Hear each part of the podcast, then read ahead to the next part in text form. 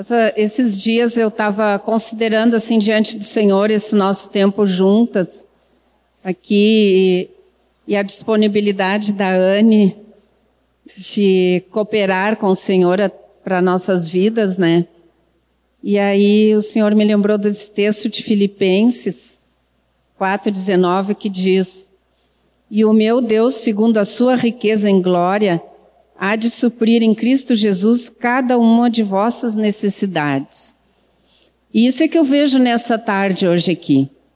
O Senhor suprindo a nossa necessidade de nós sermos esclarecidas em assuntos bem práticos da nossa vida, que talvez possam nos trazer alguns danos, né? Alguns problemas que às vezes até vamos entrar em lutas, em né, em seguranças, né, porque desconhecemos o assunto, né. O fato, às vezes, da gente desconhecer um assunto e não procurar saber, é, dificulta de quando nós tivermos que passar por aquela determinada situação. Então, eu vejo bem isso nessa tarde, através da vida da Anne, o Senhor suprindo essa nossa necessidade. Amém? Vocês concordam comigo?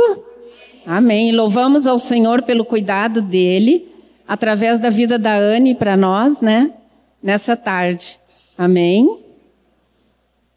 Pai amado, nós queremos te dar toda a glória nesta tarde, Senhor. Ó Pai, com gratidão, agradecendo o teu cuidado conosco, Pai. Somos templo do teu Espírito Santo, Senhor. Abre o nosso entendimento para compreendermos a tua vontade através da palavra que tu colocaste no coração da Anne, Senhor. Traz um senso de responsabilidade com aquilo que vamos ouvir, Senhor. Queremos andar em vitória, Pai. Queremos andar, Pai, livres acima das circunstâncias, Senhor, acima das coisas que nos sobrevêm neste mundo, porque tu és para nós o Deus do impossível, Senhor. Te damos toda a glória por tudo que vamos receber, Pai. E queremos abençoar a vida da Anne agora, Senhor. Que ela esteja recebendo uma unção especial, Senhor. Envolvida por teu Espírito, Senhor. Que a palavra que sair de seus lábios, Senhor, sejam palavras do teu coração, Senhor.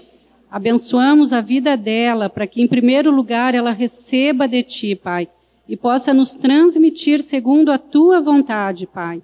Muito obrigada, Paizinho. A ti damos toda a glória neste dia, em nome de Jesus. Amém, Pai. Boa tarde. Uh, Para quem não me conhece, uh, alguma coisa, por que, que eu fui convidada para falar com vocês a partir dos 40, mulheres a partir dos 40 anos? Porque, além de irmã, eu sou enfermeira, eu trabalho na Prefeitura Municipal de Porto Alegre e há 12 anos eu trabalho num posto de saúde com mulheres nessa fase da vida. Então, já, já entrevistei, já falei pessoalmente com mais de duas mil mulheres nessa fase da vida. Isso que está registrado, fora o que não está registrado. Mas quando eu fui revisar, quando eu fui ver diante do Senhor o que falar, é impossível não olhar para o Senhor mesmo. Ele que nos conhece e Ele é perfeito em todos os seus caminhos e nada escapa da, do seu olhar, da sua, do seu controle, da sua sabedoria. E por que falar a partir dos 40 anos? Tem algumas mulheres novinhas ainda aqui. E não, talvez não sentem nada ainda relacionado a, aquilo que imaginam que a gente vai falar sobre menopausa, sobre climatério. Dizer que essas alterações já começam antes. E uh, esse salmo mostra a grandiosidade e como o Senhor é assombrosamente maravilhoso quando nos formou. Ele conhece cada cantinho nosso. E eu falo isso por quê? Porque a ciência ela faz um apanhado geral das mulheres e ela pode até falar em porcentagem. 80%, até 80% das mulheres têm calorões. Mas não são todas as mulheres iguais. Nós somos diferentes umas das outras. E o Senhor conhece cada uma, desde o ventre da nossa mãe, antes ainda de nós termos uma forma definida. O Senhor uh, já nos conhecia. E é importante a gente saber disso. Porque a saúde é um dom do nosso Deus. E até os 40 anos, a maioria de nós nem, nem pensa na sua saúde. Porque simplesmente tem saúde. Nós só começamos a pensar, dar um valor maior para a nossa saúde quando a gente, quando ela nos falta. Quando, às vezes a gente fica de cama um mês, dois, seis meses. E aí, depois que a gente sai da cama, a gente começa a valorizar as mínimas coisas. Buscar um copo de água com os próprios pés. Uh, correr atrás dos filhos, fazer uma comida, limpar a casa, até limpar a casa. Uh, eu falo isso porque eu passei por essa experiência. Eu comecei a gostar de limpar a casa depois de ficar de cama dois meses. E poder ter os formosos pés que proclamam as boas novas. Então, mas nós simplesmente vamos vivendo com essa saúde que Deus nos deu. E vamos passando por vários ciclos menstruais, vamos passando por algumas de nós por gravidezes, por amamentação, por trabalho, por cuidado com outros. E uh, muitas vezes nós vamos nos desgastando e as nossas reservas de energia vão ficando abaixo de um nível satisfatório. Às vezes aparece algum problema de saúde, nós corremos para o médico, fazemos algum exame, algum tratamento e buscamos do Senhor a cura e seguimos em frente. Mas parece que nessa fase, depois dos 40, uh, ah, ali pelos 50 anos, isso começa a ficar um pouco mais uh, marcante um pouco mais uh, difícil. Os problemas uh, começam, as nossas reservas começam a ficar um pouco, bastante abaixo do normal. E eu vou tentar falar uh, sobre vários aspectos por que isso acontece. Essa fase, a partir dos 40 anos, já é considerada climatério. Climatério vem da palavra, grega climater, que quer dizer período de crise, ou degrau, ou uma fase difícil de ultrapassar. É, eu coloquei vários degraus ali porque eu não achei um degrau difícil, mas de qualquer maneira, é uma barreira a ser ultrapassada. A Organização Mundial da Saúde define essa fase como uma fase natural, biológica, na vida de todas as mulheres, porque é uma fase de transição da, do período de reprodução para o período não reprodutivo. Ou seja, uh, nos tornamos uh, incapazes de gerar filhos. Essa essa transição é uma transição, não é uma coisa de uma hora para outra. Talvez por isso a escada. Pode passar o Por que que ocorre? esse essa transição? Porque nós nascemos com os ovários. Uh, isso vocês já sabem, eu vou passar rapidinho, tá? Uh, nós já nascemos com toda a carga uh, de óvulos para a vida toda.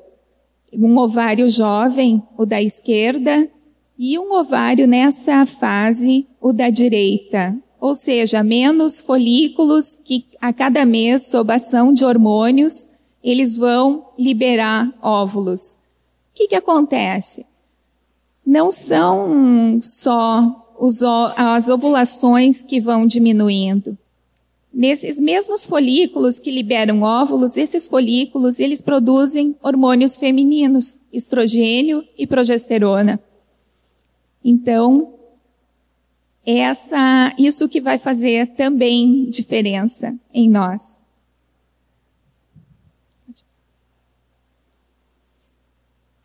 Só para diferenciar, o que, é menopausa? Menopausa é simplesmente o nome que se dá para a última menstruação. Assim como a primeira menstruação tem um nome, que é menarca, a última menstruação tem o nome de menopausa. E a gente só sabe que teve a última menstruação um ano depois de não menstruar mais. Então, se a minha última menstruação foi no dia 21 de novembro de 2009, hoje eu posso dizer que eu tive a minha menopausa há um ano atrás. Enquanto isso, eu estou uh, no período próximo da menopausa. Pode. Aqui eu fiz um esqueminha que marcaria mais ou menos a idade do início do climatério. Essa linha de baixo, toda climatério. Em cima, dividido entre pré-menopausa, uh, perimenopausa e pós-menopausa. No Brasil, a menopausa se dá por volta dos 48 anos. Então, do período dos 35, 40 anos até a menopausa seria o período de pré-menopausa e depois seria pós-menopausa. Existe um período mais turbulento, que é esse da perimenopausa, uns dois, três anos antes da menopausa, até um ano depois da última menstruação, que seria o período de perimenopausa. E esse período de irregularidades menstruais, calorões, é um período uh, bem, é o mais complicado.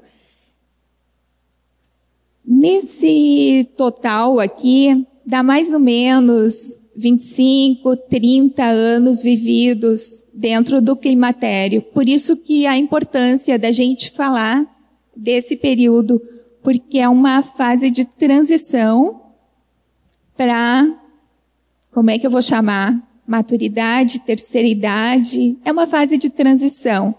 Né? Ah, uma coisa que eu coloquei ali, que a, o último censo agora já, saiu, já saíram os dados preliminares e a expectativa das mulheres brasileiras aumentou de 73,9 para 77 anos. Então, nós temos, uh, creio que daqui a algum tempo vai ser bem normal a gente viver até os 95, 105 anos, né? quanto o Senhor quiser. Os homens, só uma observação, os homens vivem menos.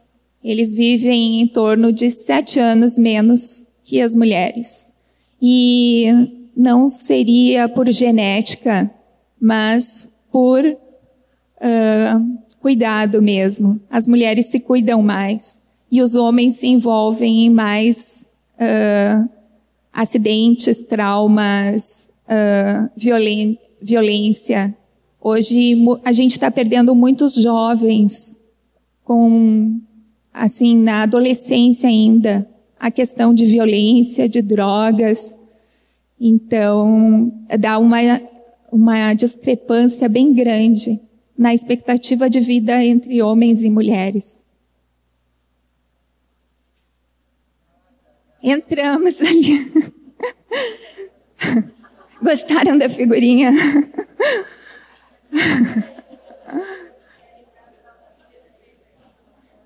Esse é o período da perimenopausa, então. Ah, os primeiros sintomas, a irregularidade menstrual, ah, às vezes ciclos muito próximos, 20 dias de intervalo, Uh, outras vezes uh, fica alguns meses sem vir, quando pensa que já teve a última menstruação, volta a menstruação. Um, sangramento aumentado, às vezes, e algumas mulheres uh, precisam passar por uma histerectomia nessa fase, por miomas, mas isso é bem interessante que se faça um que se tenha um bom médico, que se tenha, que se faça boas escolhas, porque às vezes é mais fácil para alguém uh, decidir tirar o nosso útero do que tentar vários tratamentos uh, antes de tomar essa, essa decisão. Nesse período também tem uma diminuição da fertilidade. Aliás, a diminuição da fertilidade já começa pelos 35 anos. Nem todos os, os ciclos menstruais ocorrem com ovulação. Por isso que hoje se aconselha as mulheres a engravidarem antes dos 35 anos. É bem mais fácil. E dá tempo de ter mais filhos também. é. Ah, sobre isso eu, lembrei de uma coisa ainda em cima do censo do IBGE, que o número, a, a natalidade está abaixo de dois no Brasil. Isso quer dizer que nós não estamos repondo a população. Porque para a natalidade tá abaixo de dois, isso quer dizer que eu, como mulher, tenho, se tiver dois filhos, eu estou simplesmente repondo o meu marido e eu. Eu não estou contribuindo para o aumento da natalidade. Então, o Brasil já está nesse ponto de envelhecimento da população. Uh, das ondas de calor. O nome, o nome científico é fogacho. E a sudorese excessiva. A sudorese é o suor, ele vem para resfriar o corpo. É um mecanismo natural, é uma benção, porque se a gente não suasse, não teria limite o nosso calor. Então, uh, a sudorese ocorre bastante de noite também. E é interessante que de noite não tem queixa de fogachos, de calorão. Mas eu não sei, eu não vejo, não vi isso em literatura nenhuma. Se já foi feito algum monitoramento, algum estudo, mas poderia ser que a mulher está dormindo e não sente o calorão, só sente quando vem o, o suor frio e ela acorda empapada de suor e daí tem que tirar a coberta. Uh, a cama tem duas temperaturas, né? O lado do marido e o, o lado da mulher. E é bem desconfortável. Tem mulheres que têm pneumonias nessa fase, exatamente por esse resfriamento, porque se isso acontece no inverno, tira a coberta, pega o ar gelado e, e não é infrequente a pneumonia. Pode, mano. Bom, Falando um pouquinho dos fogachos, então antes eu disse que 75, 80% das mulheres têm calorões, mas nem todas têm. Isso é bom saber. O que, que desencadeia? O óbvio: alimento quente, comida quente, uh, bebida de álcool, ambiente quente, uh, abafado, um dia abafado como hoje, roupa quente. É bom colocar uma blusinha e um casaquinho, quando precisa tirar o casaquinho, nunca colocar roupas muito que não dê para tirar, né? Estresse, Uh, muitas mulheres falam que quando estão nervosas, que quando pensam que não podem ter um calorão, quando estão bonitinhas, maquiadas para uma festa, para sair, e daí tem o calorão. Exatamente quando não pode ter. Quando está muito nervosa com alguma coisa e emoções in intensas. O que, que ajuda? Uma alimentação que contenha vitaminas E, complexo B e ácidos graxos insaturados. Bom, complexo B tem vários alimentos e isso vocês eu não preparei nenhum papelzinho, deveria ter preparado, mas se vocês uh, entrarem na internet é fácil de achar. Mas normalmente isso não precisa pegar específico isso, porque se tiver uma alimentação equilibrada, cuidar bem da alimentação, vai ter todos esses componentes. Vitaminas e sais minerais a gente encontra em frutas, verduras, alimentos integrais, leite, fígado uma vez por semana, riquíssimo em, em ferro, né? ovos, uh, carne, carne em menor quantidade, mas isso eu falo depois. Os ácidos graxos insaturados seria, principalmente no caso dos calorões, a linhaça. Então, há já uma recomendação de uso de duas colheres de sopa de linhaça por dia. Ela tem que ser ou triturada, ela não, ela não tem um sabor marcante, ela é bem fácil de comer. E a maneira mais fácil que eu vejo é colocar de noite, de molho, num copo com um pouquinho d'água, duas colheres de sopa, comecem com uma, uh, de linhaça, ela vai romper a casca durante a noite, vai ficar uma aguinha meio gelatinosa, e vocês tomam, ou comam tudo aquilo. A linhaça, aquele gelzinho, que dentro tem ômega 3, ômega 6, que é bom não só para os calorões, como para outras coisas também, que depois a gente fala. Bom, talvez eu possa falar rapidamente. Ela, a linhaça, ela atua na questão uh, do humor, melhora o humor, melhora a pele, a secura da pele, ajuda na lubrificação da vagina, lubrificação dos olhos, olhos secos, às vezes, usando, eu já vi oftalmologistas recomendando o uso de linhaça, ajuda a diminuir colesterol, então ela já é considerada um alimento funcional, ou seja, um alimento que é uma medicação. Isoflavonas também ajudam, né? A soja. Tomar água, bastante água. Água friazinha, né? Fazer exercício físico. Quando a gente faz um exercício físico, a gente pensa assim, com o exercício físico a nossa temperatura aumenta. Se eu tiver um calorão, a minha temperatura vai até lá em cima. Não. Ah, se eu tiver um calorão, ela, ele não vai ultrapassar aquele calor do exercício físico e vai vir o suor e vai me refrescar. E com o tempo vai ficando menos frequente e eu coloquei ali aquietar-se. É que é uma coisa bem frequente nessa fase.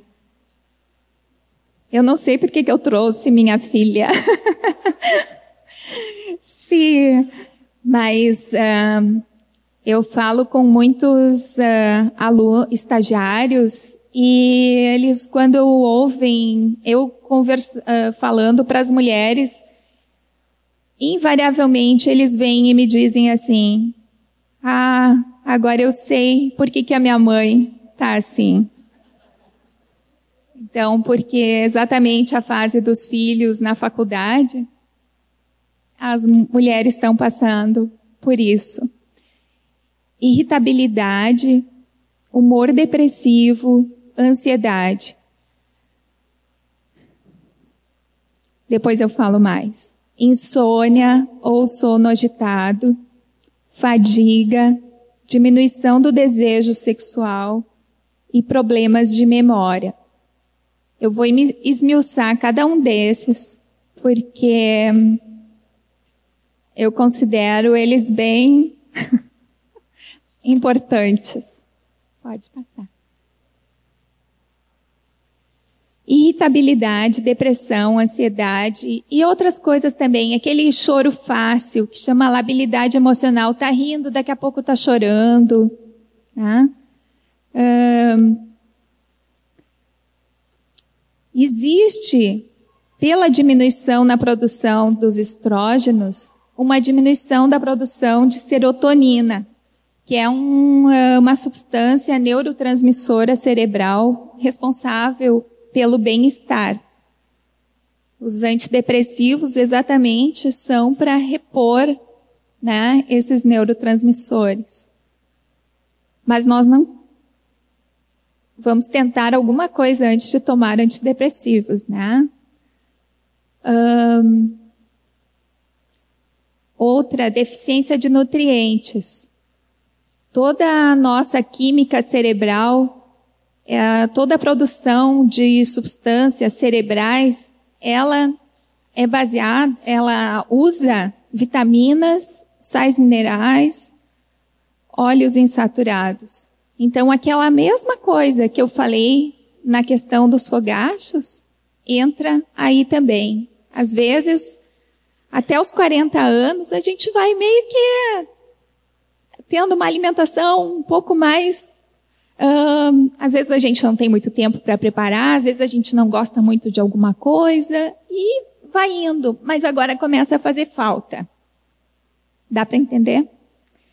Frutas, verduras, cereais integrais, aveia é importante, o arroz integral, os feijões, as lentilhas e tudo mais. Depois, num quadrinho final, eu esmiucei um pouco mais. Às vezes, essa irritação pode ser por uma noite mal dormida. Né? Então, é importante ver essa questão do sono. Ou doenças pré-existentes, alguém que sempre foi mais deprimida, não é nessa fase que vai ser mais animada, né? Às vezes, uh, alguém que já não sabia lidar com as suas emoções, com a sua ansiedade, não é nessa fase que vai deixar de ser ansiosa. Então, aí é uma sequência. A gente não pode ignorar que nós vivemos numa sociedade que cultua a beleza e a juventude. Então, a, essa fase a gente já sente alterações na nossa aparência, né? Primeira ruguinha, primeiras ruguinhas, uh, a sustentação, a pele já fica mais flácida, outras coisas mais. E essas coisas podem nos trazer tristeza. Existem estudos consistentes que mostram que em sociedades orientais, uh, japoneses, uh, chineses, algum, uh, alguns outros países orientais, as mulheres não passam por, essa, por esses problemas. Uma coisa é a alimentação delas, que é rica em soja e também em uh, outros cereais e verduras. Quanto mais industrializado o país, quanto mais desenvolvido, quanto melhor o nível econômico, pior nós estamos comendo. Eu não sei quem viu o Globo Repórter sexta de noite, mostrou bem isso, né? Os Estados Unidos com um problema seríssimo e não é pela obesidade, mas por todas as doenças decorrentes uh, da obesidade. Isso por dinheiro. Vai, é, é fácil comprar alguma coisa pronta por uh, um valor acessível. Então, essa cultura do individualismo, do eu, também, que as pessoas ficam olhando para si, tendem a olhar para si e começam a se deprimir. Características da personalidade, eu já falei, já foi é, comprovado que pessoas otimistas tem menos sintomas, menos desses sintomas. Mais pessimista, mais sintomas. Também por um sentimento de frustração, por renunciar às expectativas. O que quer dizer isso? É uma coisa natural que nessa fase da vida a gente faça um balanço. Um balanço do, do que, que a gente esperava para a nossa vida, do que, que a gente alcançou, do que, que a gente é agora. E de alguma maneira vem uma tristeza pelas coisas que nós deixamos de fazer, pelas coisas que Deus assim não uh, permitiu. Então, isso nessa para nós mulheres que estamos no Senhor é mais fácil, porque a gente vê a mão de Deus uh, cuidando de nós em cada momento da nossa vida, trabalhando conosco. Uh, cada cada acidente, cada perda, cada doença, Deus tem algum propósito, um propósito para o bem uh, nosso. Então nós somos mais tranquilas em relação a isso. Agora eu falo, eu coloquei todos os itens porque nós conhecemos ao nosso redor outras mulheres e é importante que a gente saiba o que, que acontece com as mulheres em geral, vizinhas, amigas. Depende também da qualidade dos relacionamentos sociais se tenho poucos amigos, essa vai ser uma fase mais difícil, as questões emocionais. Como é que está o relacionamento com o esposo também, aquilo que foi investido ao longo da vida e do momento de vida. E aí eu coloquei aquele versículo de Gálatas, que é andar no espírito e jamais satisfazer a concupiscência da carne. Ou seja, nós precisamos andar no espírito, que vai ter momento em que a gente vai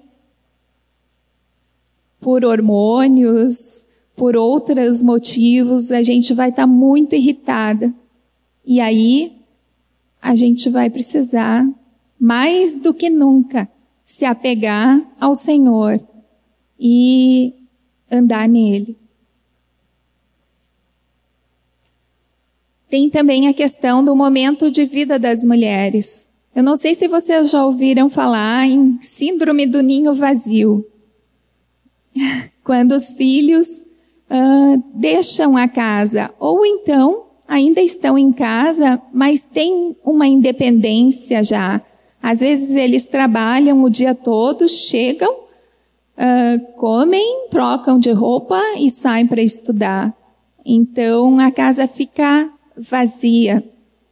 Então a, tem um livro muito interessante da Silvia Imitian, esposa do Imitian, que ela fala sobre matrimônio, sonho ou pesadelo mas ela fala sobre mulheres nessa fase da vida.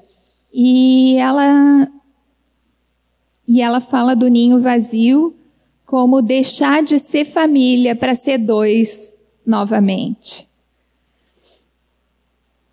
Dificuldades no casamento. Estranhamento é uma palavra dela também, que eu achei interessante, eu não consegui traduzir para o português, mas eu acho que coube aí às vezes, ao longo da vida, ah, com o marido, a gente pode ter uma relação. Ah, o filho fez isso, o que, que a gente vai fazer? O que, que a gente. Agora nós precisamos uh, planejar as férias, ou reformar a casa, ou os discípulos, ou isso ou aquilo. Levamos uma vida paralela, sem sermos amigos um do outro. E nessa fase, uh, essa amizade faz falta. É uma fase também que se sobrepõe ao uh, cuidado dos pais, às vezes perda dos pais, e cuidar de alguém que está incapacitado exige muita energia, tanto física quanto emocional. Aposentadoria, que também é, um, é uma mudança na vida, e naufrágio das expectativas, de novo, aquilo que eu já tinha falado lá atrás, aqueles, uh, o balanço que se faz. Tem algumas pessoas que já falam de que esse balanço que se faz é exatamente um, um, um olhar que se dá.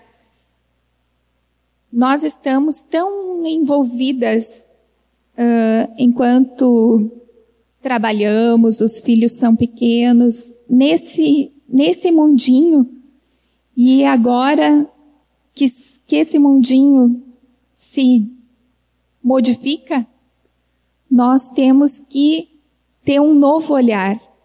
O nosso olhar vai ter que abranger outras coisas, nós vamos ter que nos abrir para a vida. Então, isso é uma coisa boa. Memória. Bom, o que, que prejudica a memória? Estresse, e é uma queixa de muitas mulheres nessa fase. O estresse prejudica a memória, por quê? O estresse com o estresse, a gente produz substâncias que agridem os nossos neurônios, as células nervosas, chegando a matar elas. Então, o estresse causa falta de memória mesmo. Depressão. Também a depressão prejudica a nossa memória. E medicações para dormir também prejudicam a nossa memória. Talvez tenha mais coisas, mas eu não lembrei.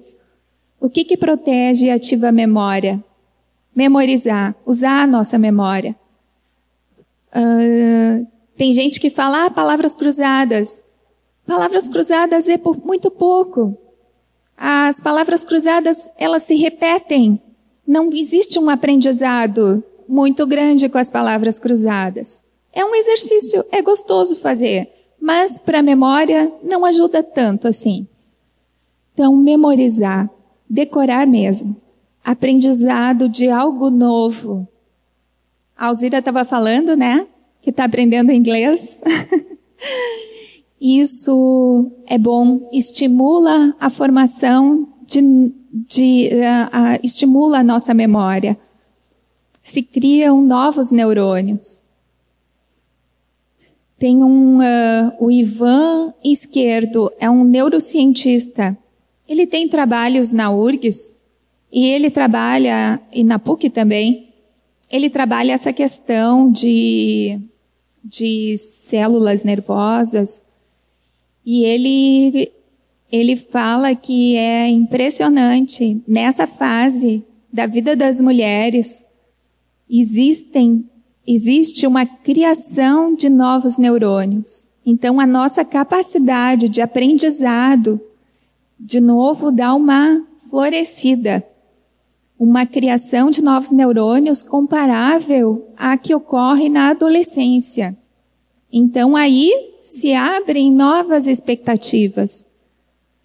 Exercício físico, exercício físico oxigena o nosso cérebro e também protege os radicais livres e também está comprovado que ajuda a criar novos neurônios amizades e convívio social.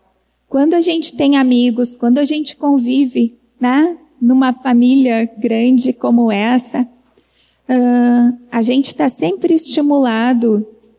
A gente se olha uma notícia uh, no jornal, a gente pensa, bah, mas isso a fulana deveria saber e a gente grava aquilo para contar para ela, né? Ou e a gente vai numa uma feira, a gente vê uma planta bonita, ah, mas a, a fulana gosta dessa planta, a gente já pergunta o nome, já conta para ela esse tipo de esse tipo de conexões que se faz estimula a nossa memória. E a alegria Então, uma alegria como um protetor para nossa perda de neurônios, perda de memória. E aí Neemias que fala: Não vos entristeçais, pois a alegria do Senhor, a nossa força é a alegria do Senhor. Então nós já começamos a encontrar coisas, uh, muito mais coisas. Uh, quando eu estava revisando, onde eu abri a Bíblia, estava tudo relacionado. Né? Pensei, vou pegar esse versículo, daqui a pouco tinha outro, outro, outro, e eu tive que fazer uma seleção. Né? Tá tudo escrito para gente. Né? Então, as nossas coisas físicas estão todas ligadas com aquilo que, que é do Senhor. E nós estamos nele e ele está em nós. Aleluia. Pode ir. Insônia ou sono agitado. Ah, alguns, só algumas dicas. Depois das 15 horas, não usar chimarrão, que deixa a gente acelerada, café preto, café, claro, uh, chá preto, e não ver TV na cama, que a TV ou faz a gente perder o sono, ou a gente adormece e tem um sono de péssima qualidade. Se precisar levantar da cama, fazer rapidamente. Às vezes a gente tem que fazer xixi. É bom a gente não Enquanto a, gente, enquanto a gente é bem equilibrada e conhece bem o nosso quarto, a gente pode fazer isso, levantar meio sem, a, sem acender a luz, de olhos fechados, vai rapidinho, volta para a cama, porque depois de cinco minutos acordada, a gente, todo o processo do sono tem que começar do zero. Então, não é para ir daí na geladeira tomar uma água ou ver se o, se o filho já chegou. Não, essas coisas a gente já vê antes. É para levantar, fazer xixi, voltar para a cama e dormir, tá? Não pode ter tapetinho no caminho, nada disso. Não ficar na cama se perder o sono. Se ficar uns 10 minutos na cama e não conseguir adormecer, levanta da cama. Porque daí é tortura levanta e vai ler, vai orar, começa a interceder, a orar, que rapidinho o sono vai vir de volta. Pode mandar. A diminuição da libido, que é o desejo sexual. Bom, uma coisa que ocorre por diminuição dos hormônios é a secura vaginal e consequente dor na relação sexual. E isso é um fator que interfere no, na vontade. A pessoa pensa, ah, mas eu vou ter dor, né? Um, por sobrecarga física e mental. Hoje em dia, as pessoas andam muito cansadas. E a gente precisa tirar um tempo para descansar, não só por esse motivo, mas por vários motivos. Por depressão, também há uma diminuição do desejo. Uso de algumas medicações, uh, as, algumas medicações para pressão alta, algumas medicações para diabetes, uh, outras medicações às vezes, por vergonha, quando tem alguma perda de urina, tem vergonha. Então, já fica mais retraída. Pela natureza e qualidade do relacionamento. Aqui nós temos uma boa qualidade de relacionamento, as que têm marido. Desculpa eu estar falando essas coisas para as que não têm marido, mas é, eu creio que enriquece também, saber, e é necessário todas, né? Uh, por amargura e falta de perdão. Nós mulheres, nós vamos guardando pequeninas coisas que nos, nos fecham. E, e nós, na relação sexual, é necessário que a gente se abra. Então, amargura e falta de perdão, eu digo para vocês que é um é uma coisa bem séria. E aí tem um versículo: não vos preveis um ao outro. 1 Coríntios 7,5. Tem estudos já comprovando que quanto mais a mulher mantém as relações sexuais, menos secura vaginal, menos ardência ela vai ter. Então, isso a gente não precisaria ter esses estudos para acreditar que aquilo que o Senhor fala é bom para a gente.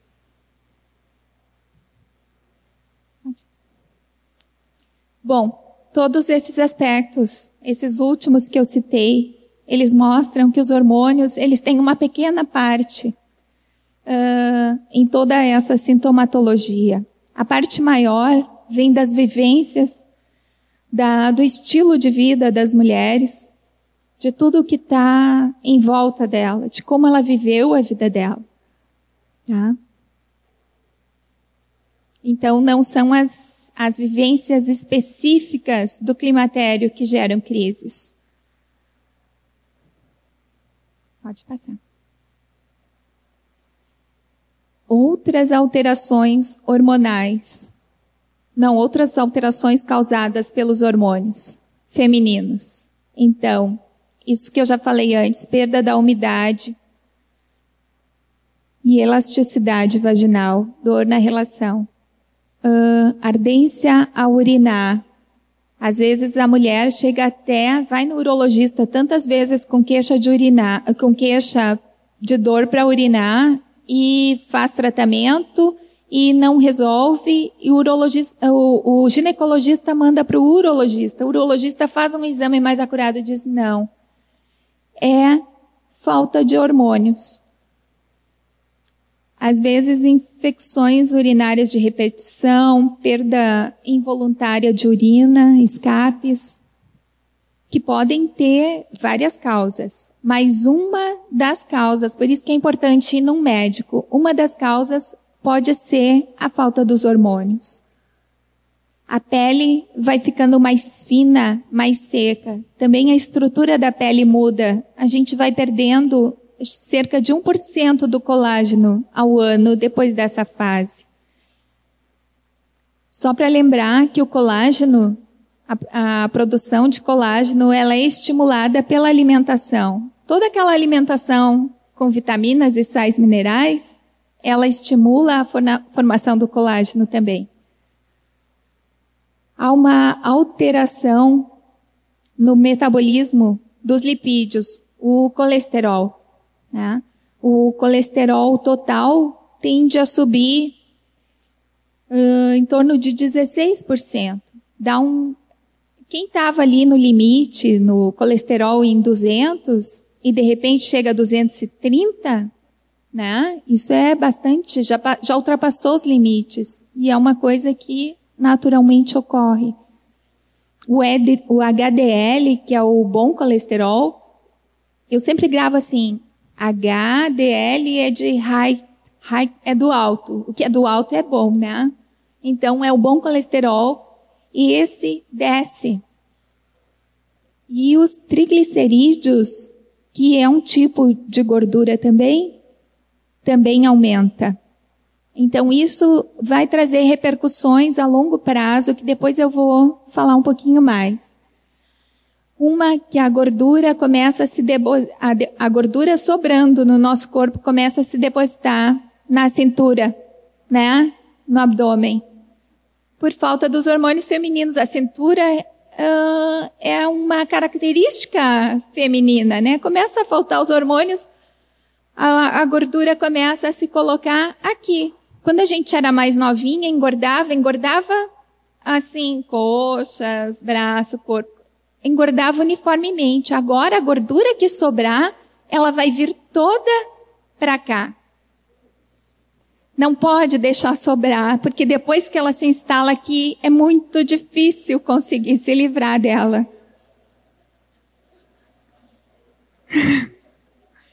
alterações no metabolismo ósseo, ou seja, aumenta a perda de cálcio dos ossos e, diminui a formação de osso novo. Isso também eu vou falar um pouquinho mais depois. com relação à perda de umidade e elasticidade vaginal, então a secura vaginal, existem algumas dicas, medicações locais, isso são cremes vaginais com hormônios, são um tratamento e o médico pode prescrever. Às vezes dá para usar um gel que não tem hormônio, um gel desses vendido em supermercado, próprios para isso, para ajudar durante a relação sexual. Às vezes é um dia, dois só e o problema se vai embora.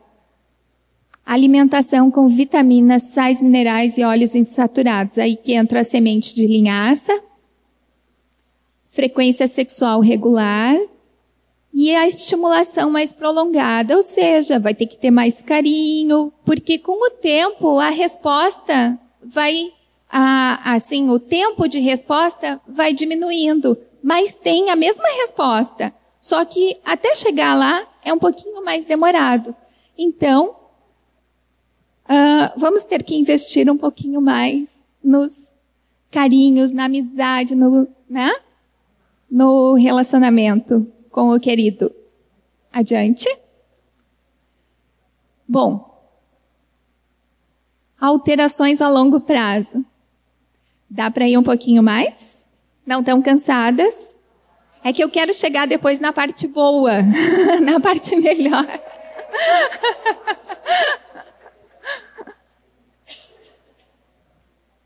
ah, essas, o que, que a gente fica preocupado é a questão da perda de cálcio dos ossos, que vai levar a uma osteoporose, que pode levar a uma osteoporose, e a gente fica preocupado com o aumento uh, do colesterol e dos triglicerídeos, que pode levar a doenças cardiovasculares. Por isso que eu vou da osteoporose. A, a osteoporose ela, o osso ele diminui a densidade dele. Então, à esquerda, um osso com osteoporose e à direita, um osso normal. Uh, o nosso osso tem furinhos que, com o tempo, ficam uns furos maiores que podem até emendar um com o outro. E esse osso com osteoporose é de uma pessoa já lá pelos 85, 90 anos, tá? Tá bem marcante.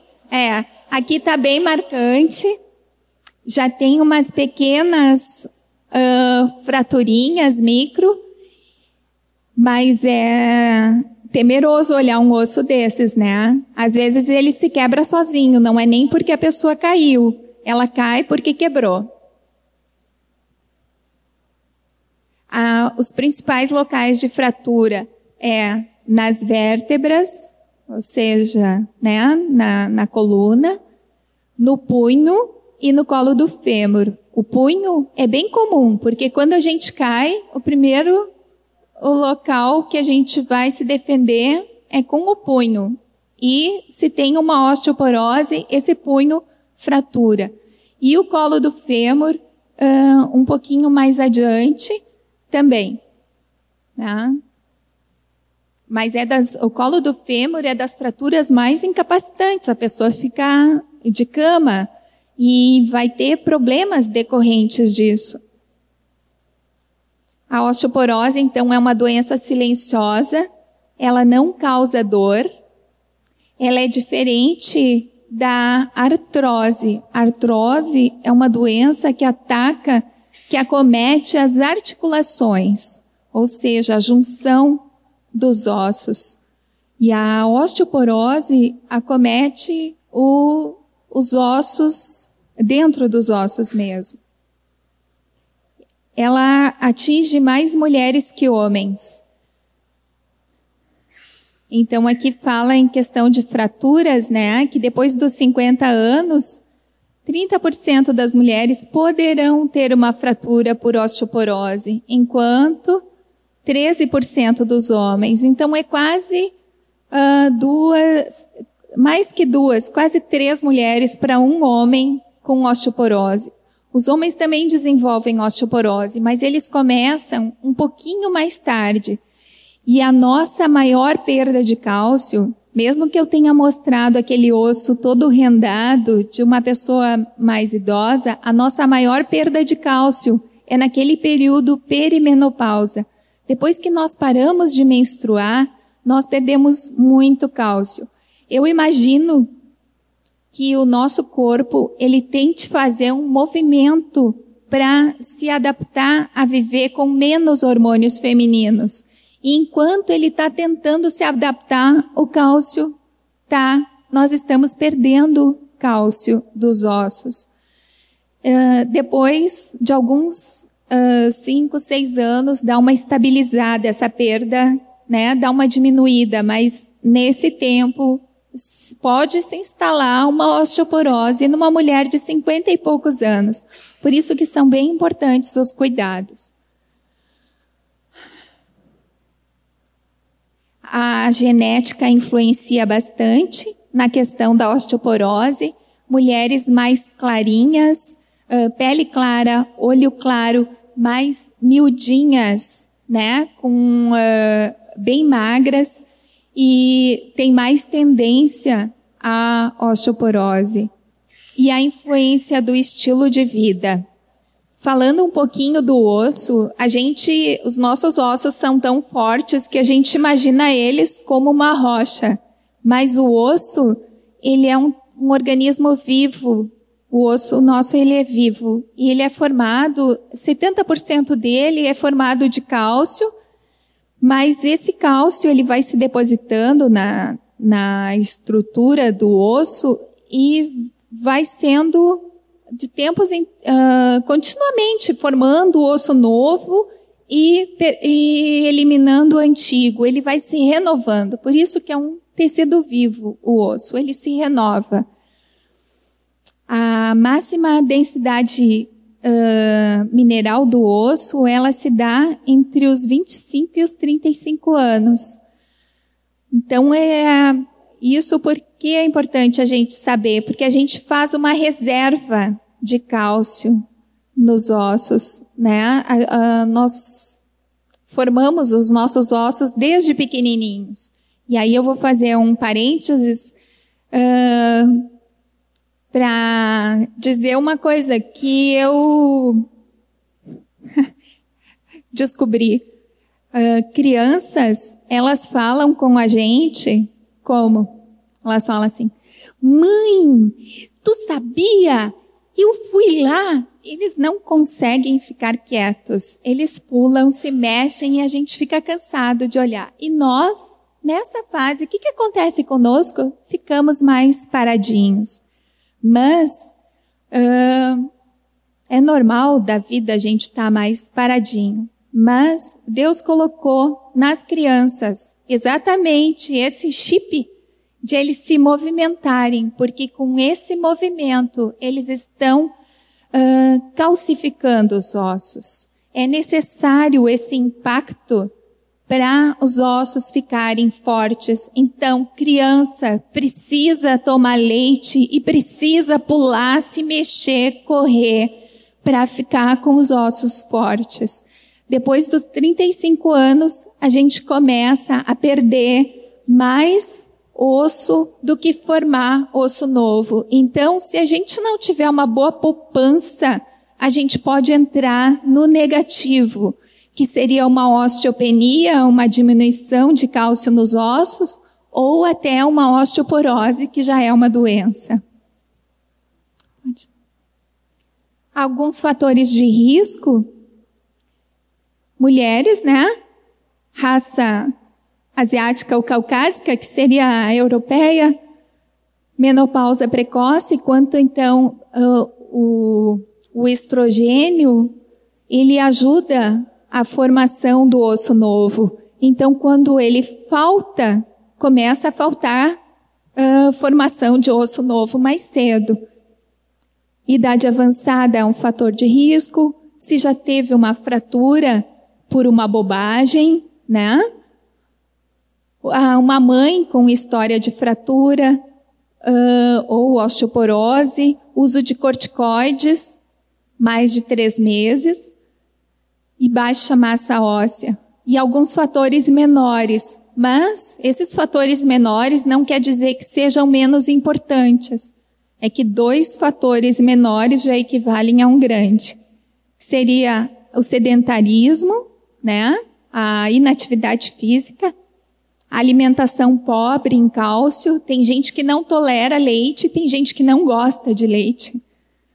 O fumo, o alcoolismo, o baixo peso, gente muito magrinha, doenças que causam perda óssea, aí tem várias, e outros tratamentos medicamentosos. Pode mudar. O diagnóstico de osteoporose. Ah, aqui eu coloquei uma figura que mostra uh, uma, a evolução de uma mulher ao longo dos anos. Como a gente vai diminuindo de estatura e a gente antigamente pensava assim, ai, que bonitinha, né? Tá velhinha assim. Aquela corcundinha é por osteoporose porque as vértebras, elas vão achatando. Vocês imaginam aquele osso todo rendado dentro de cada vértebra. Às vezes vai pegar uma compra, vai dar colo para um neto, sente uma fisgada e já deu uma achatadinha no osso. Por isso que nós precisamos ficar fortes e eu vou mostrar como. Depois não se assustem. tá? Densitometria óssea é um exame. Raio-X não serve para diagnosticar osteoporose, tá? Uh, é para o raio-x ele serve para diagnosticar fraturas e mostra a coluna. Eu esqueci de colocar uma foto que mostra uh, no raio-x de coluna aparece uma vértebra mais achatada que a outra. Isso quando tem uma fratura. Pode passar, me. Como, o que, que a gente faz para prevenir? Eu coloquei um banquinho de três pés, porque cada coisa é importante. Três pés, porque se tirar uma, o banquinho cai. Alimentação rica em cálcio, então leite derivados. Nessa fase é bom a gente tirar a gordura do leite, né? Comprar leite desnatado ou semidesnatado. 1.200 miligramas de cálcio num copo de leite de uh, 250, 200 ml de leite tem 210, alguma coisa assim, de cálcio. Então, num litro de leite tem mil miligramas de cálcio, mas a gente não vai tomar um litro de leite, porque senão a gente deixa de comer outras coisas, ou então a gente vai engordar. Tá? Então, uma alimentação equilibrada, também com vegetais verdes escuros, com soja, ervilha, grão de bico, castanha do Pará, gergelim, tem bastante cálcio, amêndoas, peixes, se comprar sardinha, come com espinha, tem bastante cálcio na espinha. Outro peixe que tem bastante cálcio é a pescadinha. A, a exposição solar é importante, porque na nossa pele, a, nossa pele em contato com o sol sintetiza a vitamina D. E não tem problema. Uh, os dermatologistas falam que a gente não pode tomar o sol, o sol ruim, o sol do, das 10 até as, as 16 horas, mas para prevenção de osteoporose, esse é o melhor sol. Mas 10 minutinhos, uh, três vezes por semana, já é suficiente. E eu digo aqui que no inverno, que a gente anda muito tapada, depois do almoço, sair para o jardim e comer uma bergamota no sol, ó, receita de gaúcho, melhor coisa que tem para prevenir a osteoporose. E ainda daí não come a sobremesa doce depois do almoço, né? Come uma vitamina C, que é ótima para os uh, calorões e, e colágeno, inclusive. uma atividade física regular. Importante a gente fazer um exercício físico para ficar com ossos fortes. Exercício como caminhada, natação, bicicleta, dança, mas é importante que seja regular, no mínimo assim três vezes por semana. Uh, musculação, ginástica localizada, é bom também, porque vai deixar os músculos fortes, e os músculos fortes, eles também fazem impacto no osso e ajudam a solidificar os nossos ossos. Cafeína em excesso, chimarrão em excesso, uh, álcool em excesso, sal e muita proteína animal, muito churrasco, muita carne, né? também descalcifica os ossos, alimentos industrializados também. Aqui eu coloquei um prevenção de quedas, só para a gente lembrar, pessoas mais velhas têm mais tendência a cair, porque o, o caminhar vai ficando mais arrastado, não se levanta mais tanto o pé. Pela musculatura toda que vai ficando, né, mais enfraquecida. Então é, é bom para prevenir quedas fazer uma fisioterapia ou um exercício físico para ter um andar mais forte, mais seguro. Cuidar com o ambi ambiente doméstico. Tapetinhos são um convite para queda. Engatar o pé assim no tapetinho, uh, móveis baixinhos, uh, pisos escorregadios e outras coisas, calçados, uh, usar calçado que isso aqui não é para nenhuma de vocês, tá? É para as mães, para os pais de vocês, que a gente está nessa fase de cuidar deles. Uh, os chinelinhos as molequinhas não seguram muito o pé. Faltou alguma coisa? Algumas medicações para dormir também diminuem uh, os reflexos da gente. Aqui eu achei algumas coisas que Deus fala sobre os nossos ossos. E aí eu botei mais um pezinho no banco. E também porque eu achei a ideia desse banquinho é feito lá no, na Europa. Agora eu não sei se é é uma sueca ou uma dinamarquesa que faz esses banquinhos e vende aos montes. Mas hum, o que Deus fala em Provérbios fala, eu vou ler aqui. Não seja sábio aos teus próprios olhos, teme ao Senhor e aparta-te do mal. Será isto saúde para o teu corpo e refrigério para os teus ossos.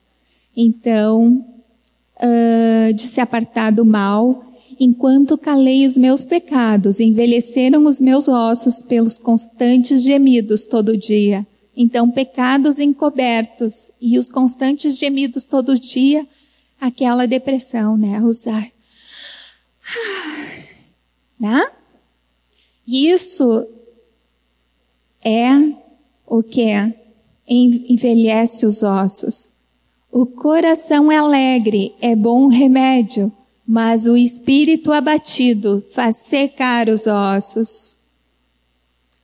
O ânimo sereno é a vida do corpo, mas a inveja é a podridão dos ossos. Olha só.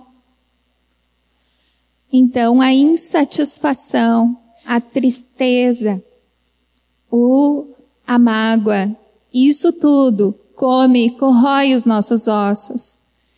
E a Valdelis Bandeira, ela tem um livro que é o Código da Nova Criação, e ela fala bastante sobre perdão, e ela diz que perdoar é um estilo de vida. Então, a gente acrescentar o perdão a esse nosso novo estilo de vida. Estamos chegando no final das doenças cardiovasculares, da osteoporose, a gente terminou. Com relação às doenças cardiovasculares, a, então eu já falei antes, a diminuição dos hormônios femininos, ela pode levar há um aumento do mau colesterol, que é o LDL, há uma diminuição do bom colesterol, que é o HDL, há um aumento dos triglicerídeos e também há uma, uh, um apertamento, vasoconstrição das artérias, ou seja, as artérias dão uma fechada, uma apertada. O que, que a gente, o que, que acontece quando a gente pega uma mangueira e dá uma apertada? Aumenta a pressão e a água sai com mais força. E isso pode acontecer conosco. A pressão aumenta, a pressão arterial aumenta, a pressão do sangue aumenta. E as gorduras aumentadas, elas se depositam na parede interna dos vasos e também fazem isso, diminuem o espaço que o sangue tem para circular e aumenta a pressão. Então, esses fatores, eles podem uh, levar ao aumento da pressão arterial. A pressão arterial aumentada, ela junto com uh, glicose alta, né? com triglicerídeos altos, com bom colesterol baixo, mau colesterol alto, obesidade abdominal, isso é um conjunto de risco para doenças cardíacas, já é chamado de síndrome metabólica. E ela é uma doença típica do homem moderno, que ingere mais calorias do que precisa e faz pouca atividade física. As consequências seriam ah, anginas, infartos, acidente vascular cerebral, os derrames, aterosclerose, ah, o entupimento, ah, Paula, assim, devagarzinho vão entupindo as artérias cerebrais e causa dificuldade de memória, de alterações do comportamento. E essas doenças são a principal causa de morte entre as mulheres, atingindo um terço delas. Então, se a gente cuidar de prevenir esses fatores de risco, a gente está vivendo com saúde mais tempo. Prevenção: o exercício físico, alimentação com menos gorduras, sal. Uh, o sal ele está presente não só no, no sal que a gente põe na comida, ele está presente como conservante dos alimentos industrializados. Tudo que é alimento embutido, enlatado, tem uma quantidade de sódio bem alta. Refrigerantes, os refrigerantes diet têm uma uh, quantidade de sódio bem alta. Os adoçantes é ciclamato sódico. Ah, nem, uh, como é que é ciclamato monossódico? Não. É alguma coisa assim, se vocês vão ver, é sódio que tem uh, também nos adoçantes. Então, essas pequenas coisas, elas vão se somando. E o sal é um dos piores inimigos da pressão. Quando a gente consegue diminuir o sal, dá para diminuir medicação também, quem já é hipertenso. Um, menos, menos açúcar também, uma alimentação com menos açúcar. Açúcar é uma caloria vazia. A gente, de alguma coisa com uh, um bolo, uh, um biscoito industrializado, uh, a gente aproveita poucas coisas. O sabor e as calorias que vão se acumulando na gente. Então, alimentação com frutas, verduras, legumes, cereais integrais, peixes, nozes, castanhas, sementes, óleos vegetais. Cuidar do peso e abandonar o álcool em excesso e o fumo. Eu coloquei isso porque o fumo, ele é um dos grandes fatores de risco para doenças cardiovasculares. Não é para vocês, tá, queridas? Bom, eu listei aqui uma lista listei uma lista, cansei, listei uma lista grande de benefícios da atividade física. Então, a pessoa fica uh, funcionalmente capaz por mais tempo, independente por mais tempo. Nós podemos chegar aos 100 anos uh, fazendo a comidinha, chamando os bisnetos para casa, né? Passando uma vassourinha na casa, lavando a nossa roupa, uh, passeando com o marido. Se nós uh, mantivermos o exercício físico, ele é um grande fator de proteção. Auxilia a manter o peso ideal, previne a perda muscular. Com o passar do tempo, e isso não é culpa de hormônios, não. Uh, isso é próprio do envelhecimento. A gente não perde só massa óssea, a gente perde massa muscular também. Os nossos músculos vão afinando e vão sendo substituídos por gordura. Dentro deles fica gordura. É como carne gorda. Quando a gente vai preparar aquela carne gorda, ela é mais macia, né? Mais flácida. Menos músculo. Uma delícia de comer, né? mas para o nosso corpo não é bom. Então, a, a gente fica menos forte. E o exercício físico nos ajuda, por isso que se, se qualquer uma de nós começar a fazer musculação agora, não vai ficar aquelas aquelas musculosas. Não tem como. Isso tem que começar cedinho. Uh, não é de uma hora para outra que a gente forma músculo. Agora nós estamos mais para perder músculos. E se nós vamos fazer uma musculação ou uma ginástica localizada, alguma coisa, nós vamos é manter os nossos músculos.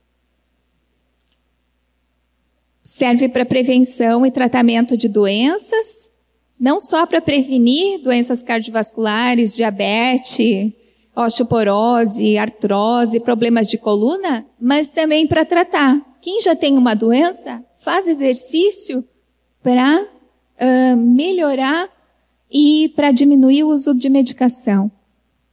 Diminui a necessidade de medicação, dá um bem-estar psicológico, porque quando nós nos exercitamos, o nosso corpo produz endorfinas. Uh, essas endorfinas são substâncias que produzem bem-estar no nosso corpo. Melhora a qualidade e a quantidade do sono. Então, esse é um bom remédio para dormir melhor, fazer exercício físico. Alívio de dores. Aliás, as dores vão embora com o exercício físico. Aumenta a capacidade de aprendizado e memória, já falamos. Uma oportunidade de interação social. Como nós aqui todas temos oportunidade de interação social, quando nós fazemos um exercício, nós já estamos vendo uma oportunidade de pregar o evangelho. E melhora da aptidão física, a habilidade, a disposição, a capacidade. Provérbios 31 fala da mulher virtuosa. E hum, eu não vou ler, porque é até do 10 e do 31, mas vocês podem ler em casa. A mim me dá um cansaço de ler esse, esse capítulo, porque que mulher disposta e virtuosa. Virtuosa tem dois significados juntos. Um é força moral, de caráter, e outro é força física, habilidade, diligência, energia, ação, atividade, realização. Né? Então, além da força de caráter, da excelência, da disposição para a prática do bem, tem toda essa força física. Tudo isso na palavra virtuosa. Então, cinge os seus lombos de força e fortalece os seus braços. e a força e a dignidade são os seus vestidos. E isso que a Bíblia fala, que Paulo fala, né? O exercício físico para pouco aproveita. Daí eu diria assim: se tudo isso é pouco, então o nosso muito, onde está o nosso muito? Nós sabemos onde está o nosso muito. Está no Senhor. Ele que supre todas as nossas faltas. Aqui tem a recomendação do Ministério da Saúde. Em 2008 saiu um novo manual para atendimento das mulheres nessa fase de vida e incluso nesse manual e isso está disponível na internet. É um manual grande, é um arquivo, um PDF lá. E, mas eu pensei essas 10 dicas para alimentação saudável, porque se vocês forem ver, as coisas se repetem. Faça pelo menos três refeições por dia e dois lanches, sem pulá-los. Às vezes a gente pensa assim, ah, eu não vou lanchar porque eu preciso emagrecer. Daí o nosso organismo se torna econômico, porque ele não sabe que na próxima refeição ele vai ter uma, ele está programado para no máximo de três em três horas receber uma alimentaçãozinha. Quanto mais a gente é fiel nesses horários, mais uh, a vontade ele se sente para gastar as calorias. Se a gente pula refeições, ele guarda tudo, ele economiza, porque ele não sabe quando vai vir uma próxima refeição. Preferir cereais integrais. Nos cereais integrais, a gente não perde as fibras, que são importantes a questão do colesterol, do funcionamento do intestino. A gente não perde sais minerais, vitaminas. comer diariamente três porções de frutas e três porções de verduras. Tem um programa que no ano passado ou retrasado o Ministério da Saúde lançou que era cinco ao prato, que é de ter cinco porções de verduras e frutas ao dia. Daí me surpreendeu quando eu vi isso aqui, que é seis, né? Três de cada. E eu sempre ficava pensando assim, uh, tá, é mais fruta ou mais verdura, tanto faz. Mas aqui tá igualzinho. Três frutas e três verduras por dia. Não é três bananas. É uma banana, uma pera, um pêssego, né? Ou, de preferência, escolher por cores diferentes, porque as vitaminas e os sais minerais, eles estão hum, distribuídos conforme a cor. Então, escolham por cor fazer uma salada de meio-dia bem colorida. Não só alface, colocar uma cenourinha ralada em cima, um pimentão amarelo, ah, um roxinho, acrescenta alguma coisa. Uh, que aí a gente vai estar tá suprindo as nossas necessidades de vitaminas e sais minerais. Comer feijão e arroz. E isso eu estou falando para a gente ensinar aos nossos filhos no mínimo cinco vezes por semana. Feijão e arroz é uma benção para o povo brasileiro, porque é um, uma proteína, eles formam uma proteína completa. Não é comer só feijão, não, é comer feijão e arroz. Os dois se completam uh, muito bem. Também comer grão de bico, lentilha, ervilha seca, soja, sementes e castanhas. A semente girassol é muito saudável e gostosa também. O gergelim, né? Consumir três porções de leite ou derivados e uma de carnes, aves, peixes ou ovos por dia. Uh, carne vermelha a gente precisa uh, duas vezes por semana. Uh, dá preferência Uh, também a peixes, importante peixes, aves, uma vez por semana, um fígado ou moela, alguma coisa, né, de miúdos. E leite preferiu desnatado. Porque o leite desnatado tem a mesma quantidade de cálcio que o leite integral. Exatamente a mesma coisa, miligramas de diferença. O que, que ele perde? Gordura. Gordura a gente não precisa, essa gordura. Reduzir o consumo de alimentos gordurosos. A recomendação é que se coma manteiga, margarina, nata, maionese, uma vez por dia só evitar refrigerantes e sucos industrializados, bolos, biscoitos e sobremesas. Aqui, bolos, biscoitos é os industrializados. Se a gente fizer um bolo com aveia, com banana, com nozes, castanhas, isso é saudável. No máximo, duas vezes por semana, refrigerantes, sucos e alimentos industrializados. Diminuir a quantidade de sal na comida, beber pelo menos 2 litros de água por dia e incluir 30 minutos de atividade física por dia, evitando álcool e excesso de fumo. De novo. Um, o nervosismo começa a passar e eu começo a falar mais. Não sei se vocês repararam. Tá.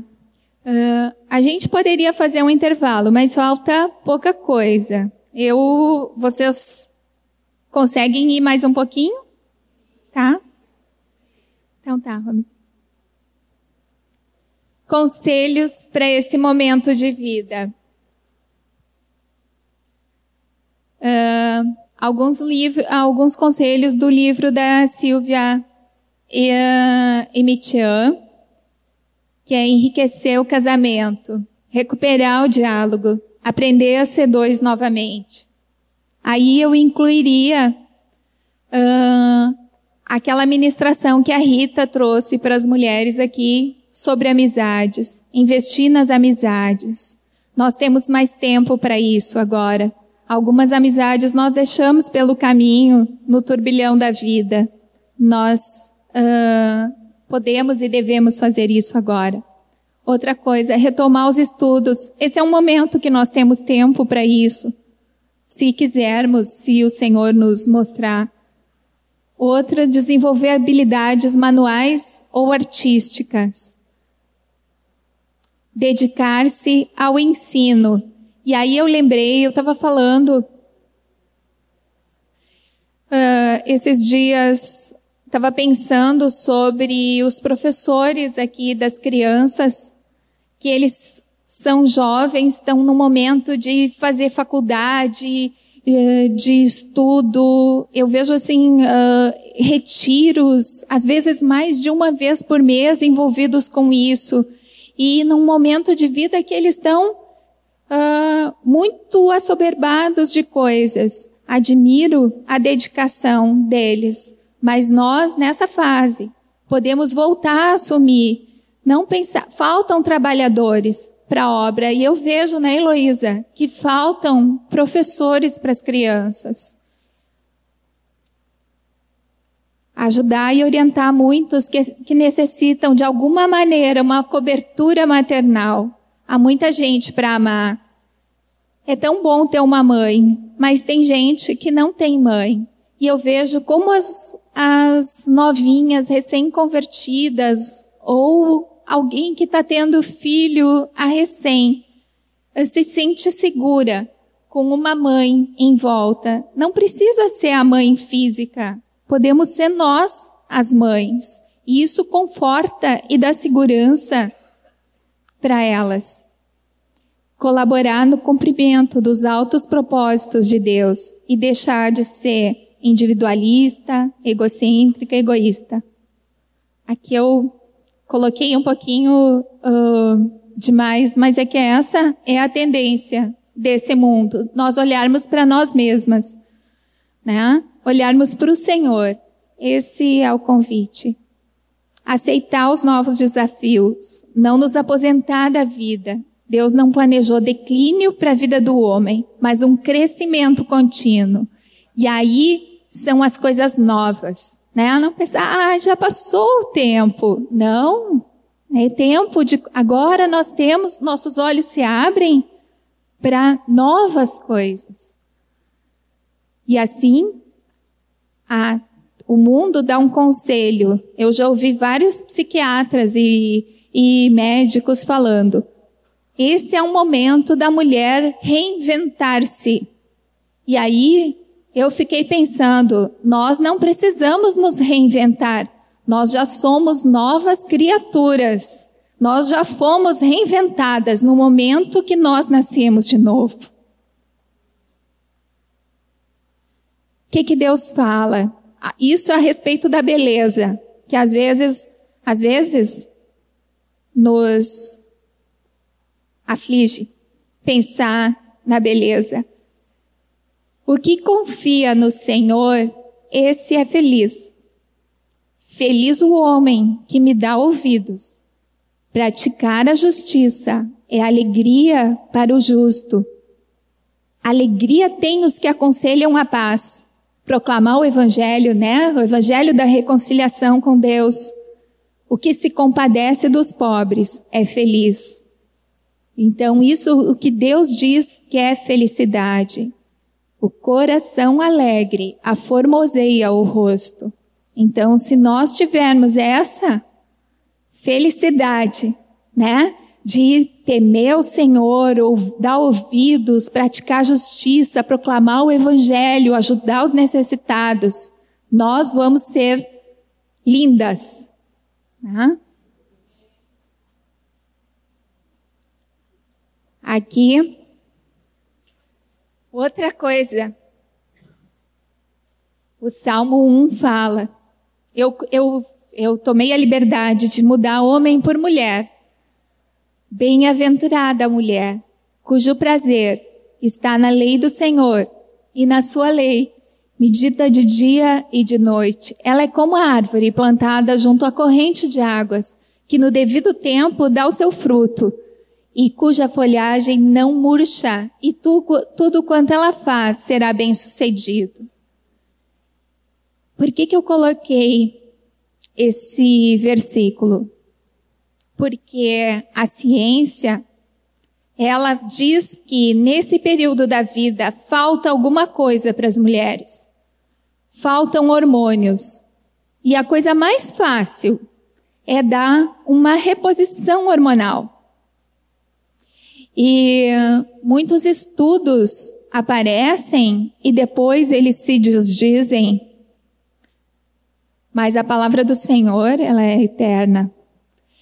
E, e Deus me falou que a seiva que nos nutre não são os hormônios, é a presença dele, é a intimidade com ele.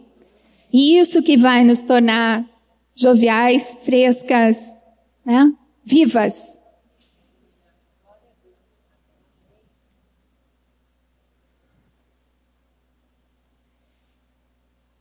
É o último. Uh, eu falei do climatério como um degrau. E aqui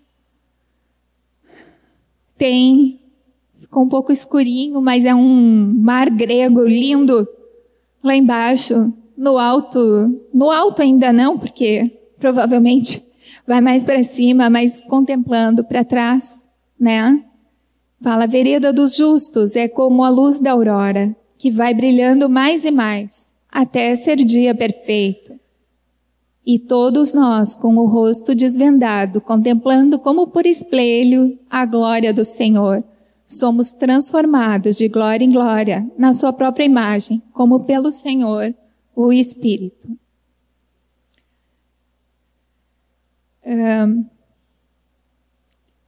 Eu acho que terminou, né? Foi um, um presente para mim preparar isso para trazer para vocês. Porque há 12 anos eu trabalho com isso e eu pensava, quando chegar a minha hora, como é que eu vou fazer? Porque eu já passei por muitos momentos de pensar assim, ah, eu vou tomar hormônios. Não, não vou tomar hormônios. Eu vou, vou fazer isso. Ah, o que, que vai ser de mim? Né? E mas eu não via solução, né? Pensava quando chegar a hora eu vou ver o que fazer. E quando eu estava preparando isso e confrontando com aquilo que o Senhor falava, né? Eu fiquei surpreendida, como eu espero que vocês também tenham ficado uh, surpreendidas e confiantes e dispostas a arregaçar as mangas e assumir um novo estilo de vida ou saber estou no caminho certo, é isso mesmo que eu tenho que fazer, né? E eu acho que era isso. Uh, nós temos uma irmã, a Camila, que é fisioterapeuta e é professora da Faculdade de Fisioterapia e faz uh, estágio com os alunos do IPA, acompanha os alunos do IPA que fazem estágio lá no posto. E, e ela trabalha uh, com fisioterapia para incontinência urinária. E eu convidei a Camila para falar alguma coisa sobre isso, porque é uma coisa que às vezes a gente que atinge muitas mulheres e a gente pode ter alguma vergonha de falar com alguém. Se a gente não falar para o médico, ele não vai perguntar. Mas, uh, por favor, Camila. Tá bem, eu vou tentar ser breve, bem prática. Uh, lá no posto de saúde, onde a Anne trabalha, nós temos grupos que atendem mulheres que têm perdas urinárias, né? E, inclusive, se alguém tiver interesse e queira se juntar a nós, é bem-vinda, tá? É um serviço disponível pelo SUS e é possível fazer exercícios. Mas uh, o que eu acho importante falar sobre isso é que uh, não é necessário, pelo avançar da idade, ter que conviver com perdas urinárias. Isso é algo que é perfeitamente manejável tanto em termos de exercício, como às vezes até com medicamento ou orientações. Então, existem mulheres que têm perdas de urina em situações de esforço, né? Tosse, espirra, ri. Eu lembro sempre da minha avó, que ela diz, ai, não me faz rir que eu vou, que eu vou fazer xixi, né? então, assim, rindo ou tossindo ou espirrando, escapa um pouquinho de urina. Ou outras escapa com a situação que a gente chama de urgência, incontinência de urgência. Sente a vontade, quando ela sente, ela já vem muito intensa, a ponto de não dar conta de chegar no banheiro a tempo. E aí, no meio do caminho, já vai perdendo. E tem outras mulheres que simplesmente têm aumento da frequência urinária. Para não perder, vai muito frequentemente no banheiro. Claro que a, a frequência de ir ao banheiro depende do consumo de água. Se toma muito líquido, também vai urinar muito. Mas, às vezes, para não perder, vai direto, muitas vezes, no banheiro, para que não perca a urina.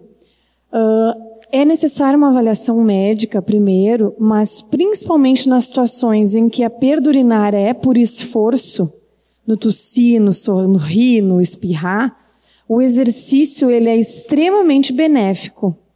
Uh, o controle da saída de urina, ele depende de um músculo que está sob o nosso comando voluntário. Na verdade, depende de dois músculos. Um a gente não controla.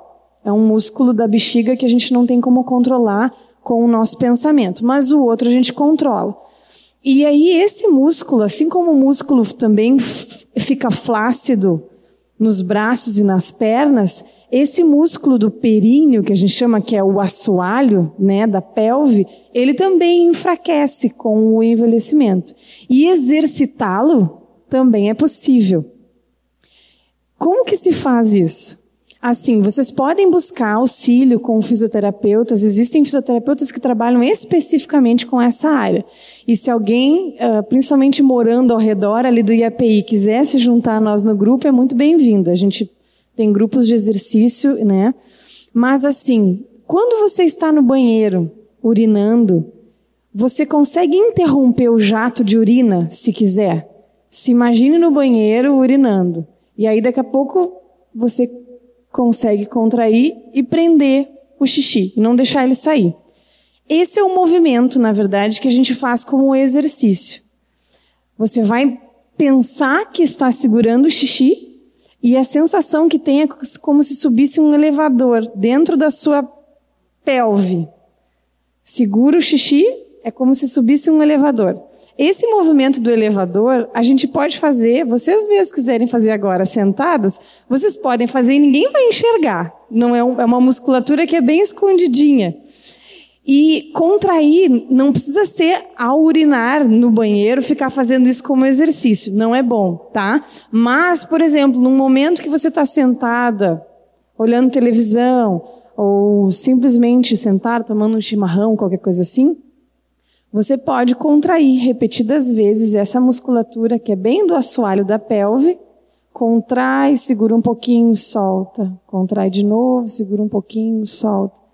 E existem várias maneiras de contrair, ou contrai mais rápido, e vai se exercitando essa musculatura. A gente tem tido resultados muito interessantes de mulheres que precisavam usar forros, né, com perdas bem frequentes, ou que limitam a sua vida de sair, fazer passeios ou coisa assim, porque perdem mesmo a uh, urina, e de que simplesmente com o trabalho de exercícios conseguem conter essa perda urinária de uma maneira bem interessante. Uh, nos casos em que é mais muita ida ao banheiro, existe uma técnica com. Vocês já viram na televisão, talvez, aqueles aparelhos em que as pessoas fazem, os aparelhos fazem contração muscular, assim, né?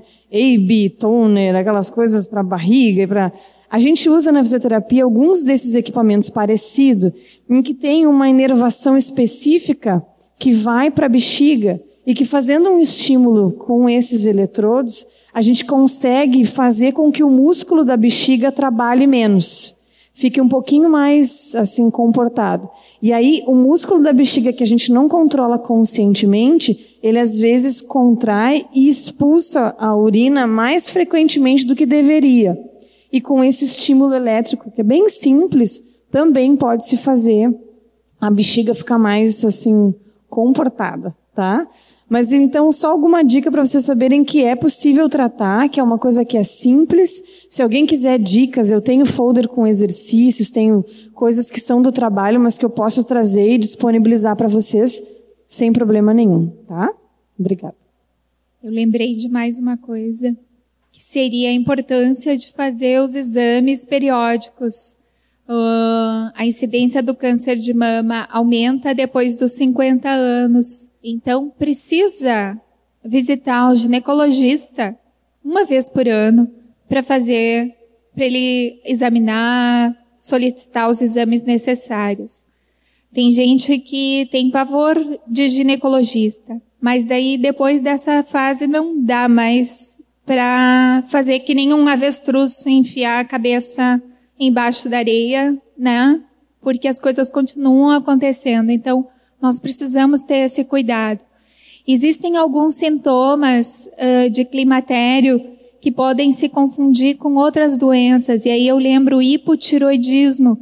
Uh, o hipotiroidismo pode até, né, Miriam, dar alguns calorões, uh, fadiga, confundir com algumas coisas, alterações no cabelo, na pele, palpitações, uh, que às vezes a mulher pensa, ai, por causa dos hormônios que eu tô assim. Não. E acontece muito nessa fase.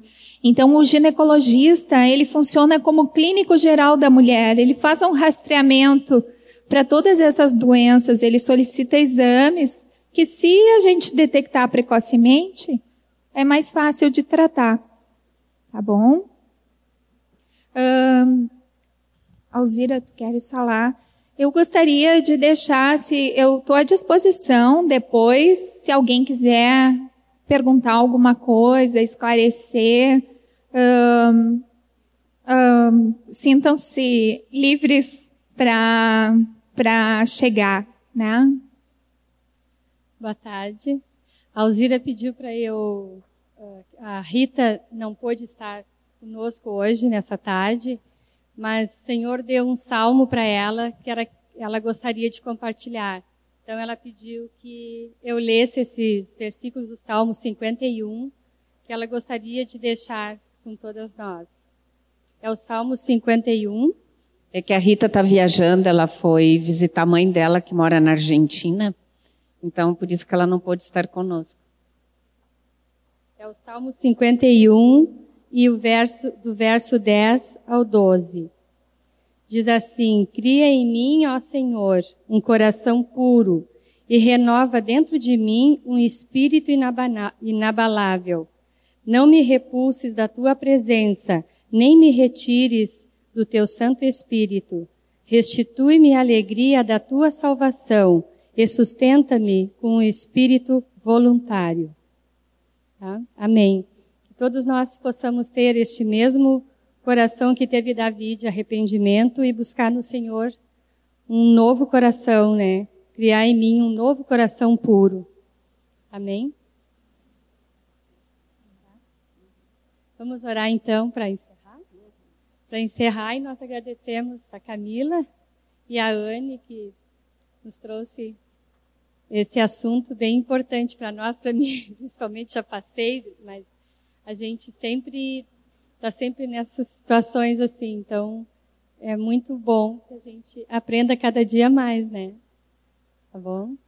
Senhor, muito obrigada por mais esta tarde que estivemos aqui, Pai, para aprender mais de Ti, Senhor te agradecemos pela vida da Anne, pela vida da Camila, e nós pedimos que tu nos dê este coração puro que Davi pediu, Senhor, e renove em nós a alegria da salvação, que possamos ter esta alegria todos os dias, Senhor. Em todas as nossas fases da nossa vida, queremos em primeiro lugar estar te louvando e agradecendo pela saúde, por tudo que tem nos dado, Senhor. Muito obrigada, obrigada por cada uma que esteve aqui nesta tarde. Agora leva-nos guardado por ti, na tua bênção e no teu cuidado. Em nome de Jesus. Amém. Só um pouquinho, tá, gurias? Você lê, quer compartilhar uma coisa conosco também. E uma coisa também que eu queria falar com vocês, assim, ó, que nós mulheres, nós temos uma, uma tendência no decorrer da nossa vida de é, operarmos muito, em muitas coisas, e em várias coisas, e nós temos um, às vezes, um pique mais até do que a gente precisa se a gente é, coloca alvos para nós, assim, ó, vários alvos para nós, ou queremos dar conta, vamos dizer assim, das coisas. Né? Vocês sabem que Muitas vezes a gente faz muito mais coisas no dia do que nós poderíamos fazer, porque a gente quer dar conta do que tem para fazer. E a gente faz. E isso vai indo ao decorrer dos anos, vai indo ao decorrer dos anos. E as coisas vão acontecendo. E quando a Anne nos trouxe todo esse relato aqui, muito bom, Anne, obrigada pela a, a clareza que tu trouxe, né? E bem completo assim para nós. Mas aí que vem essa situação. O que que nós estamos fazendo por nós? No decorrer de todos esses anos, para esperar chegar os. Ah, eu nem vou falar 60, tá? eu já vou pular para 70. Os 70. Vocês lembram aquele desenho que ela botou ali que tinha um risquinho lá no fim, que é o 60, 65? Eu disse para Dene, Dene, eu estou naquele risquinho lá. Eu já cheguei lá. Mas amém, aleluia, glória a Deus, né, irmãs? Mas assim, ó, realmente tudo isso que a Anne nos alertou, não importa como a Leide agora também orou, não importa, eu estou com 62, não importa, entende? Mas eu sei que se eu tivesse orientações nos meus 35, muita coisa seria diferente, né? Então, vamos, como eu agora já já tô naquele último risquinho lá, né? Eu tenho as minhas discípulas, né? Que eu não vou deixá-las fazer o que eu exagerei em fazer, né? Vou ajudar, vou investir, vou, né? E, e ter uma vida equilibrada em tudo, gente, em tudo. Nós achamos assim, ó, como acho que foi a, é a Anne que falou, né? Não, a Camila. Tá bom. Amém. Ai, Jesus, olha a memória. Nome de Jesus. Mas vocês vão lembrar que alguém falou, tá? De que é, a gente acha, nem imagina assim, bom, um dia eu vou chegar nos 60. Um dia eu vou estar nos 65. no, no 70, no 80, no 90, só o Deus Senhor sabe, né? Então, a gente não imagina. Eu lembro que o Tober cuidou muito tempo a vida da minha sogra. Minha sogra faleceu com 91 anos o ano passado. E ele disse uma coisa muito interessante para mim e para o Rogério. A minha sogra morou 12 anos comigo na minha casa. Os últimos 12 anos da vida dela foram conosco. Foi conosco. E, e o Tober disse uma coisa muito séria para nós. Ninguém se prepara para a velhice. Isso é, não é só o velho. Ninguém, nem o velho para o que, que vai ser com ele, e nem os que são mais jovens, o que, que vai ser com esse idoso que está indo para a velhice. Né? E realmente, se nós parar para pensar, a gente não se prepara. E é isso que a Dani está nos alertando. Ela nos deu uma aula de preparação aqui.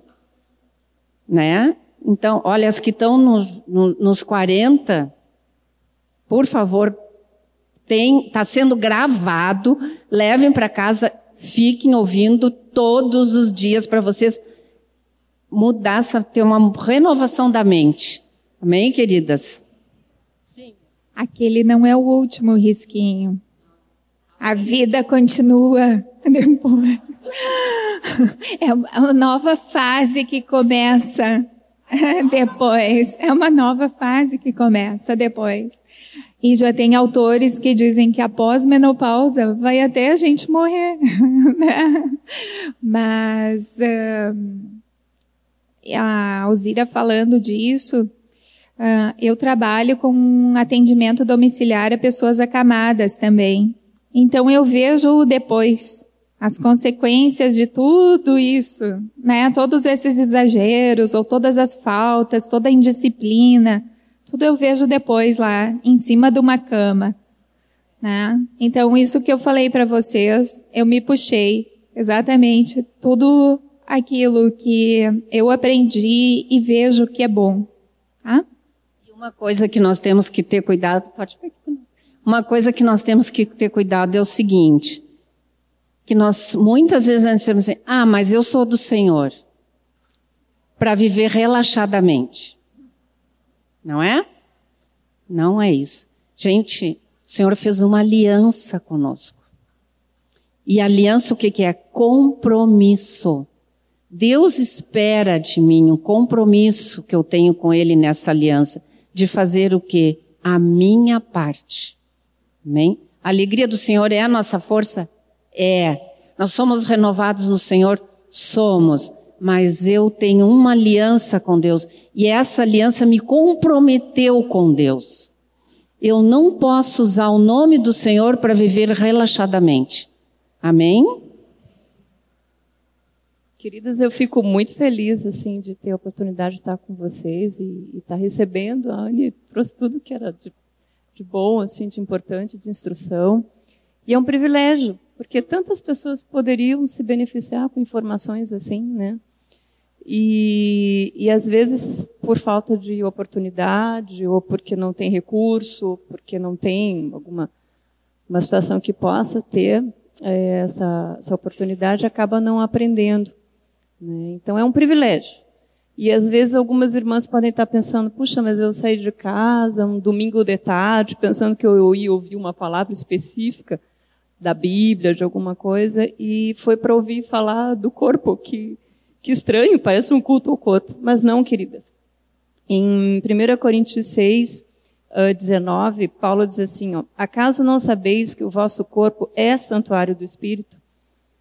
Espírito Santo que está em vós, o qual tendes da parte de Deus e que não sois de vós mesmos. Então, esse compromisso que a Alzira disse é parte da vida de cada um de nós. Quando nós nascemos, o Senhor nos dá um corpo, nos dá um, como é que a gente vai dizer, um, um invólucro, um vaso, uma carcaça, para que a gente cuide bem dela. Se a gente não cuida bem, a gente vai estar investindo mal nesse, nessa carcaça essa carcaça vai se deteriorar, todas vão, porque isso é fruto do desgaste, é fruto do pecado, é fruto de tudo isso. Mas nós podemos chegar aos 60, aos 70, aos 90 bem, e o Senhor, quando achar que é hora de nos chamar, ele vai nos chamar bem, não por doença especificamente, ou podemos ir nos arrastando, aqueles passinhos pequenos nos arrastando, com várias consequências, sendo cuidadas, como a Anne está dizendo, com várias consequências de um mau investimento na nossa vida, né? um mau investimento no corpo. Ele ainda completa diz assim, ó, porque fostes comprados por preço. Agora, pois, glorificai a Deus no vosso corpo. Então, não é ir para o outro extremo que o mundo faz, do culto ao corpo, não é? Da beleza, do como fazer o dia inteiro, e, e creme assim, e cirurgia assado. E... Não, esse é um extremo pecaminoso e errado de um egoísmo exagerado. Mas o outro oposto também cai no que a Alzira falou, num desleixo, num, num descaso, chega a ser até uma indiferença com aquele corpo que Deus nos deu. E o Senhor me fez uh, ver isso esse ano, eu já passei por várias situações de saúde, algumas acompanharam, e num determinado momento desse ano, eu estava dava assim um pouco caída e pensativa e não queria tomar algumas atitudes, eu estava esperando que Deus resolvesse por um milagre aquilo que eu queria. E eu não posso mandar no Senhor, ele, ele é soberano, ele sabe o que é melhor para cada um de nós, né? E num determinado momento o Espírito Santo me fez uma cobrança, eu já reparti com a Alzira isso, uma cobrança muito séria, não é? Porque ele me perguntou assim: o que, que tu está fazendo desse corpo que eu te dei? É? Porque se tu começa a ser indiferente e desprezando essa vida, porque a gente tem essa espiritualidade, às vezes, entre aspas, né? Ah, se eu for embora daqui, é lucro. Paulo disse isso, né? Viver é aqui, né? Então, o melhor é morrer, que é lucro. Mas o Senhor não nos chamou para isso. Não nos chamou para sermos covardes, não nos chamou para sermos indiferentes, negligentes. Ele nos chamou para sermos manifestação da glória dele. Né? E isso pode ser com 10 anos, com 20 anos, com 90 anos. Né? Os velhos terão visões, vão sonhar. Tem muita coisa pela frente ainda. Né? E o Senhor me corrigiu, porque se eu sou indiferente e não cuido da saúde, não uso os recursos que Ele mesmo providencia para nós, o que, que nós estamos fazendo? Ele me mostrou que eu poderia estar desprezando primeiro a própria vida que Ele deu, o fôlego de vida para cada um de nós que é individual, desprezando o próprio Senhor, todo o sacrifício dele na cruz, tudo que ele fez por nós, e desprezando a pessoa do Espírito Santo que habita em nós. Então, se há um tesouro, se há algo de precioso que habita em nós, que nós precisamos preservar, e é dentro dessa carcaça, vamos cuidar da carcaça. Cuidar no seu limite, naquilo que é necessário, e não tenham medo dos ginecologistas, dos médicos, ele é nosso grande amigo. Deus usa eles para nos ajudarem. Eu até vou, vou, acrescentar o que a Anne disse, uma vez por ano, não. Nessa fase, seria até melhor ir a cada seis meses, porque existem mudanças muito rápidas. De um semestre para o outro, as coisas podem mudar. E, de vez em quando, a gente é surpreendido com situações que, com as quais a gente não conta.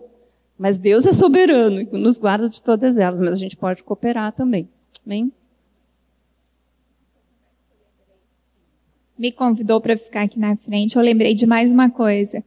A reposição hormonal. Eu não sou contra, mas ao longo do tempo se mostrou, antes se achava que a reposição hormonal era a solução para todos os problemas.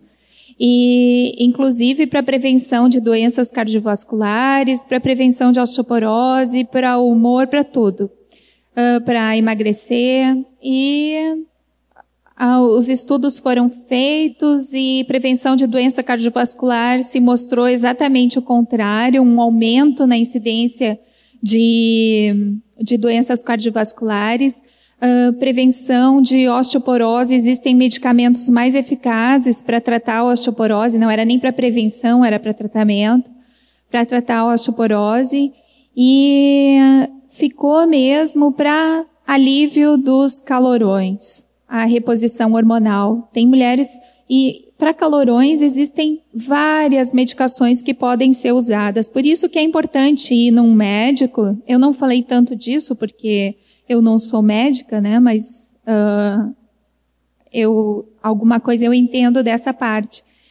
Mas é bom ir num médico e avaliar essa necessidade. Normalmente lá no posto os médicos mandam as mulheres conversar comigo, participar do grupo antes de fazerem a reposição hormonal, exatamente para elas verem tudo mais que está associado a essa fase da vida. Nem tudo são hormônios, né? Os hormônios podem ajudar com alguma coisa, mas a própria secura vaginal, né? Mas daí dá para ser usado topicamente. Mas só para esclarecer, não sou contra, só que não é a solução para todos os nossos problemas. Né? Dá trabalho, dá trabalho. Não é só tomar um remedinho. Se tivesse uma pílula mágica que a gente não precisasse fazer exercício físico, cuidar da alimentação, né? Seria um achado. Para nós, o que mais a gente gostaria era isso, né? Que tivesse um, uma coisa bem fácil, né? Que não nos, que é, é isso que ela está dizendo, nos dá trabalho, a gente tem que se envolver, tem que tirar tempo, tem que né, ter perseverança né, para fazer contínuo. Então, é se dominar. É. Mas amém. Então, a Cirlei também quer nos dar um recadinho, né, amiga?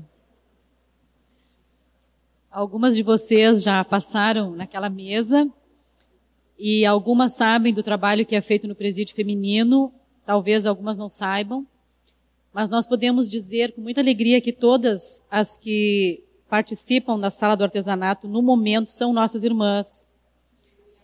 Na semana passada batizamos quatro delas nas águas e temos tido uma experiência muito linda com essas mulheres. E prova do que Deus tem feito na vida delas é o capricho delas na confecção do que tem sido ensinado. Chegou agora uma família muito especial, que é o José, a Maria e Jesus, bebê. E elas fizeram esse trabalho assim, tendo agora a revelação do que realmente significa o Natal, da importância do nascimento de Jesus. E então nós estamos dispondo desse material ali para vocês. Eu sei que vocês não foram avisadas que teria essa feirinha. Vocês podem levar, eu anoto o nome, vocês acertam depois, não tem problema. É, mas seria importante que vocês, as que puderem e, e, quiserem, claro, né, de adquirirem esse, esse artesanato, que elas têm uma expectativa muito grande de conhecê-las. Então, está à disposição ali, tá? Não só a família, mas outras coisas. E também agradeço a presença de todas. E eu sei que muitas que deveriam estar aqui ouvindo não estão. Então, acho que esse, essa chamada de atenção não é para vocês, é para quem não veio. Deus abençoe e tenha um final de tarde, de comunhão com a família, com os irmãos, em nome de Jesus.